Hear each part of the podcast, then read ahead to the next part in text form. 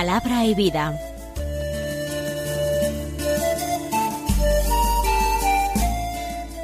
Con el padre Manuel Horta, desde Sevilla.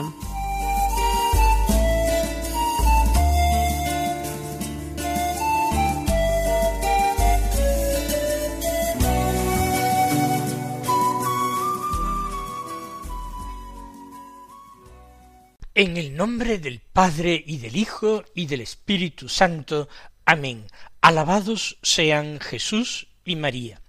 Muy buenos días, queridos amigos, oyentes de Radio María y seguidores del programa Palabra y Vida.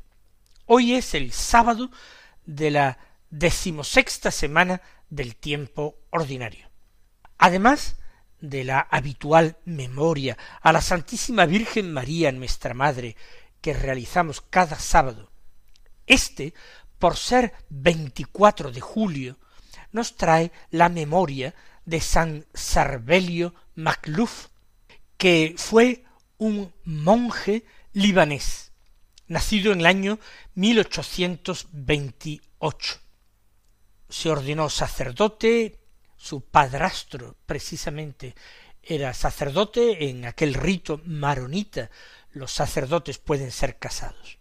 Y después de años de vivir en el monasterio una vida ejemplar, pidió una mayor soledad y marchó a vivir en el desierto, en una celda, aislado, sirviendo a Dios en la penitencia, en el ayuno, en la oración continua murió santamente eh, la tarde-noche de Nochebuena, 24 de diciembre de 1828, y junto a su tumba se han multiplicado durante décadas los milagros. Vamos ahora a escuchar la palabra de Dios que se proclama en la misa del día. El Evangelio es, según San Mateo, del capítulo trece, los versículos veinticuatro al treinta que dicen así en aquel tiempo Jesús propuso otra parábola al gentío. El reino de los cielos se parece a un hombre que sembró buena semilla en su campo. Pero mientras los hombres dormían, un enemigo fue y sembró cizaña en medio del trigo y se marchó. Cuando empezaba a verdear y se formaba la espiga, apareció también la cizaña. Entonces fueron los criados a decirle al amo, Señor, ¿no sembraste buena semilla en tu campo? ¿De dónde sale la cizaña? Él les dijo, un enemigo lo ha hecho. Los criados le preguntan, ¿quieres que vayamos a arrancarla?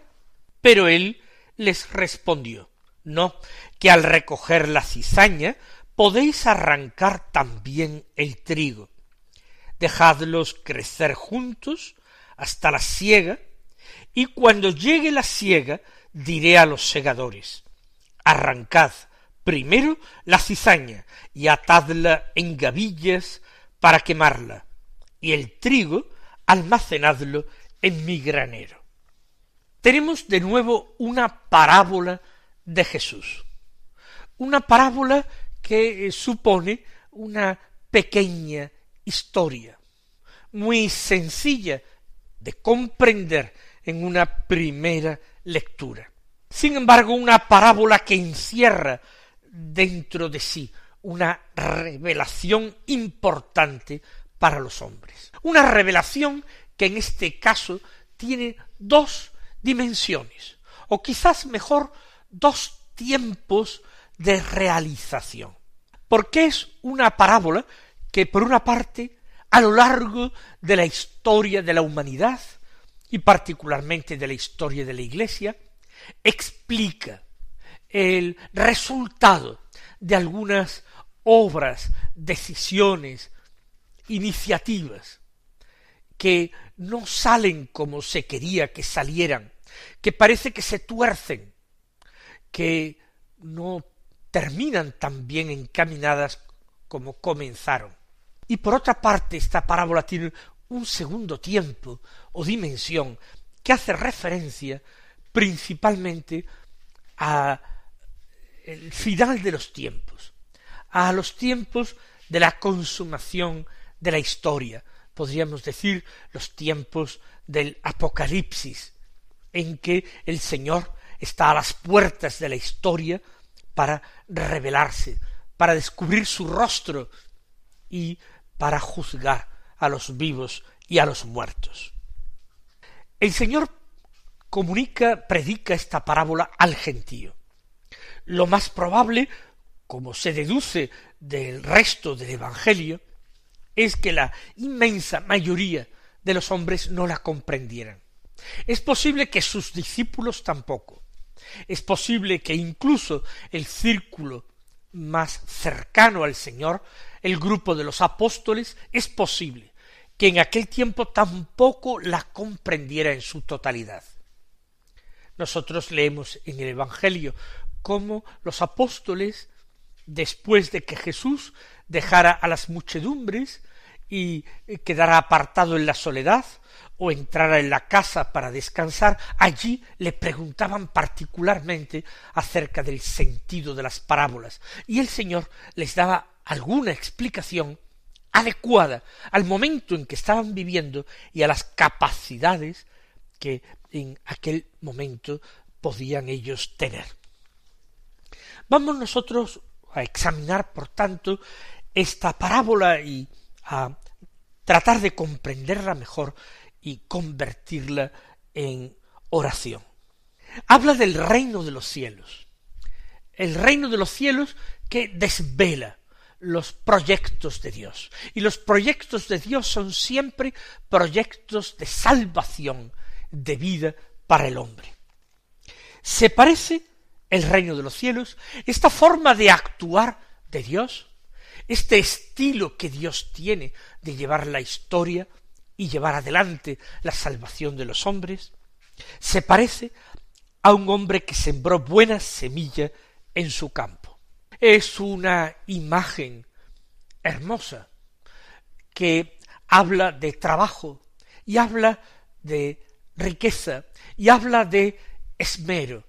Aquel hombre ha procurado sembrar en su campo lo mejor, buena semilla, no cualquier semilla, él la ha seleccionado. Quizás esa semilla le ha costado un buen precio, pero él no ha escatimado la semilla que sembrar en su campo, porque ansía una buena cosecha. Sembró aquel hombre la semilla en su campo. Pero mientras los hombres dormían, un enemigo fue y sembró cizaña en medio del trigo y se marchó. Se trata de una acción mala, como casi todas las acciones malvadas son realizadas a escondidas, no se pueden realizar abiertamente. Eh, en algunas ocasiones, porque constituyen incluso delito por el que luego hay que sufrir una pena, un castigo. Se actúa en la oscuridad, se actúa sin querer tener testigos de la mala acción que luego puedan declarar contra nosotros. El enemigo aprovecha el sueño. Los hombres duermen porque tienen necesidad de descansar y entonces se toma la molestia de sembrar cizaña en medio del trigo.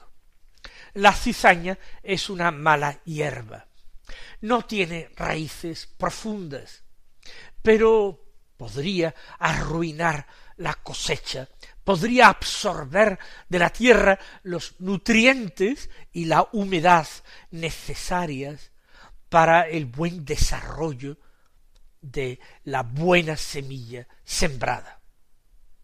Y aquel hombre se marchó después de realizar la mala acción a escondidas.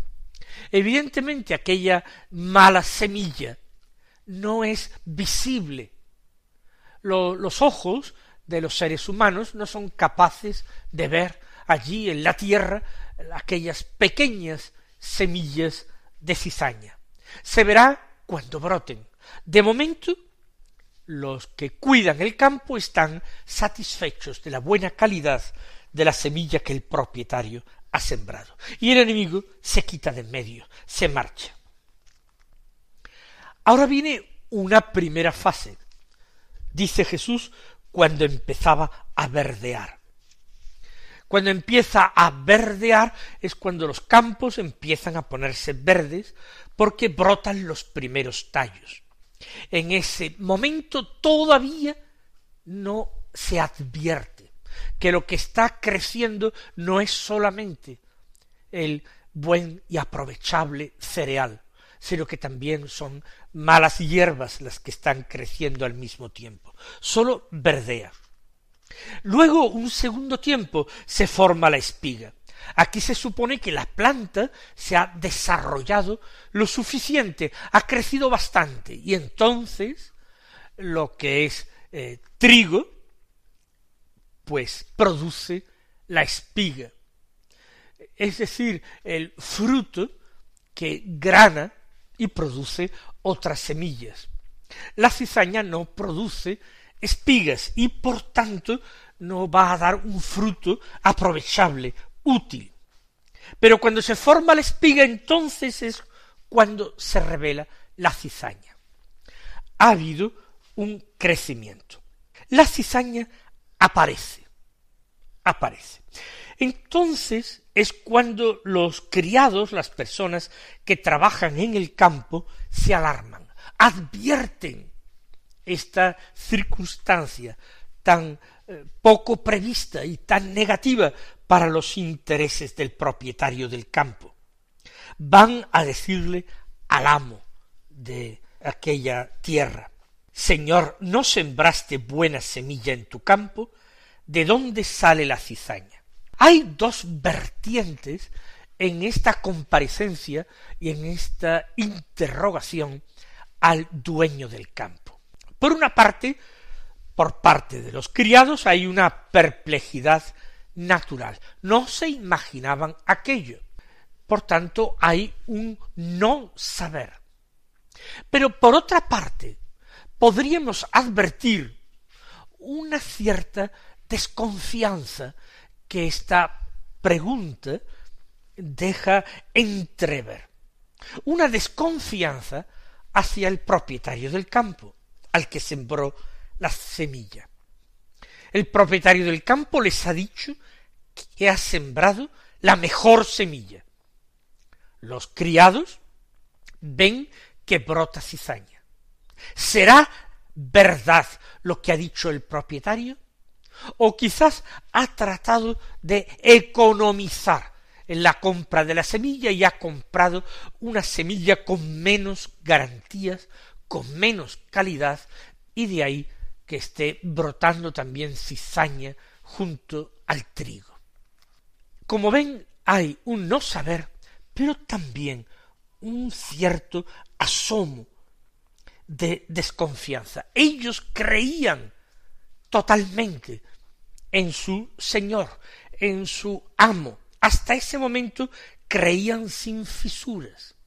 Pero la duda, la sospecha empieza a abrirse camino en sus mentes.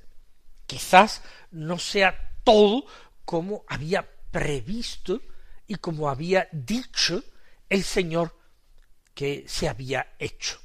Nosotros podemos detenernos aquí un instante el hombre, el ser humano, a través de la historia, el hombre creyente, el hombre que confía en la palabra de Dios, nosotros que escuchamos cada día la palabra de Dios y tratamos de meditarla en nuestro corazón, podemos vernos sometidos en muchas ocasiones a eh, la misma situación que viven estos criados.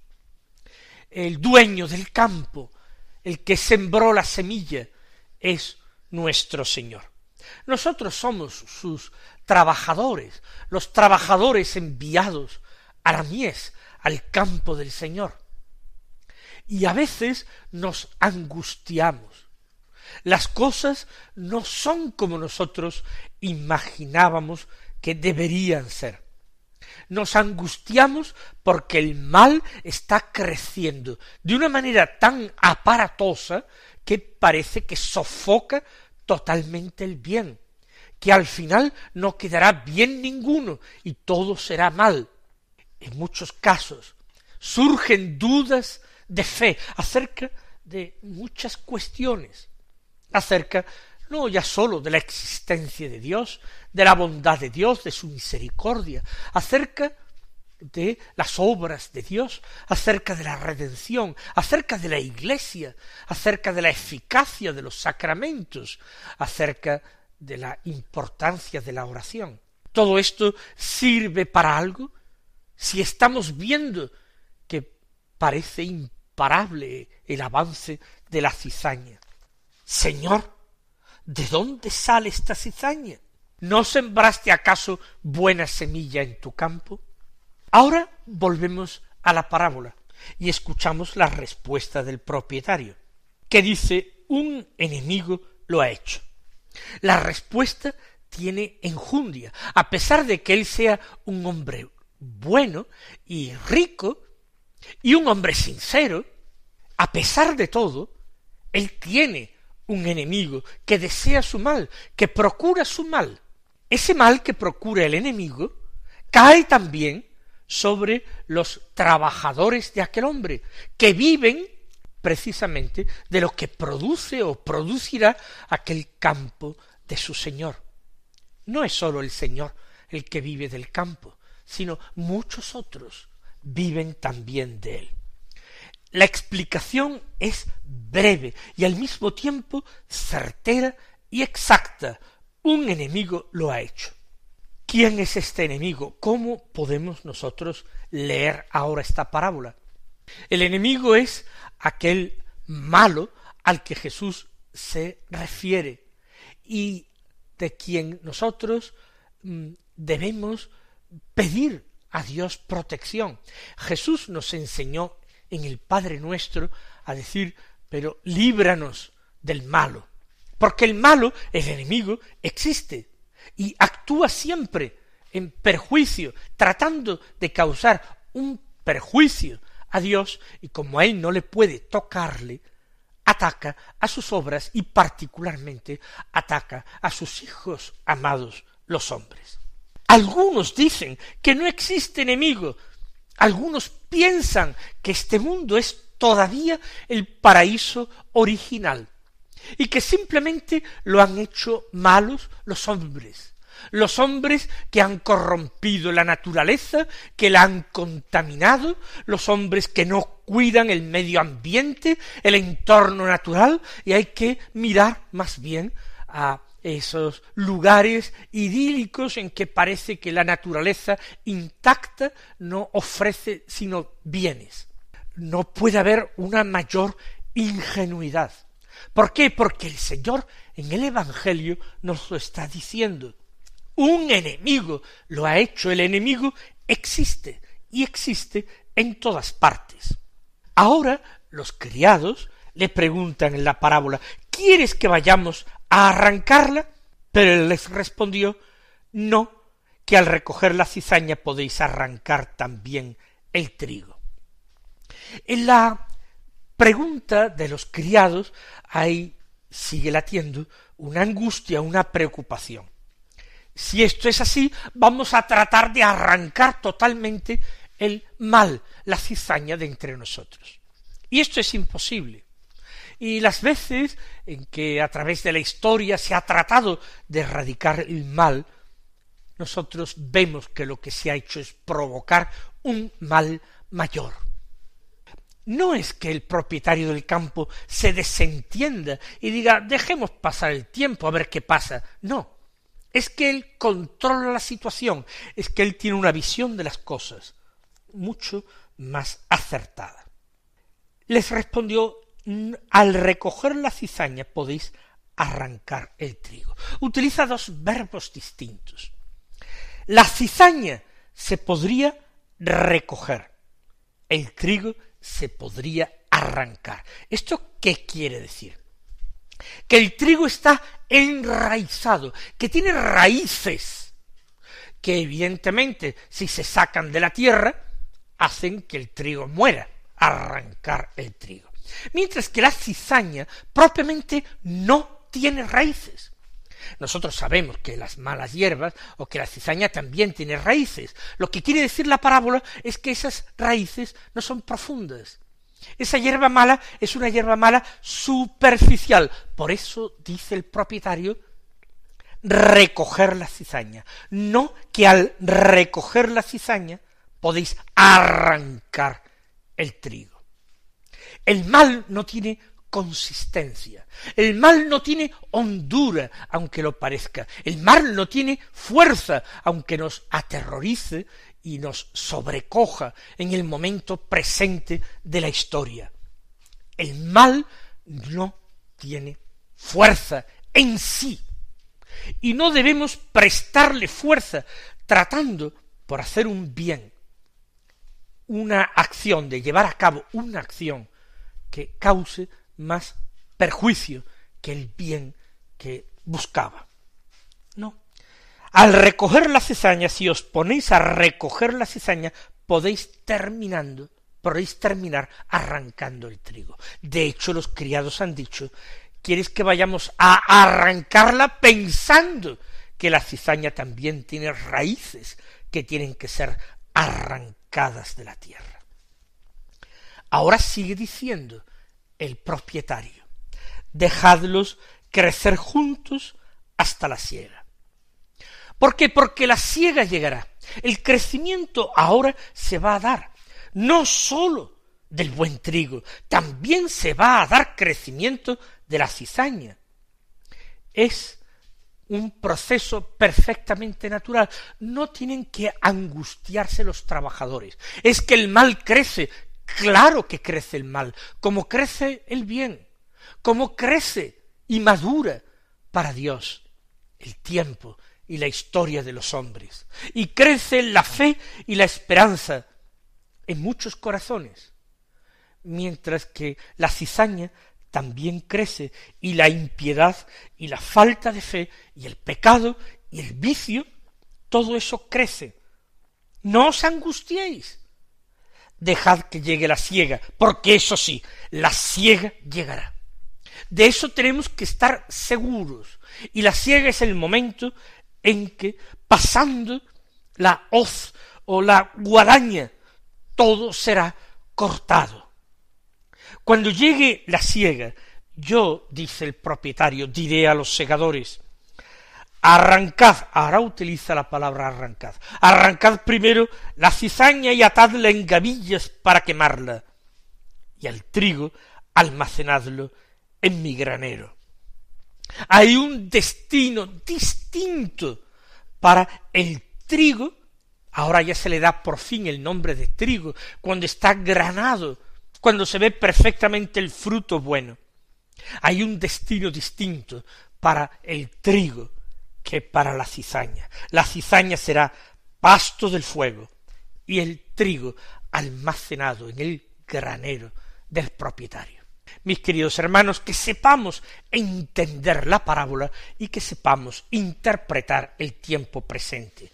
Que el Señor os colme de sus bendiciones y hasta mañana si Dios quiere.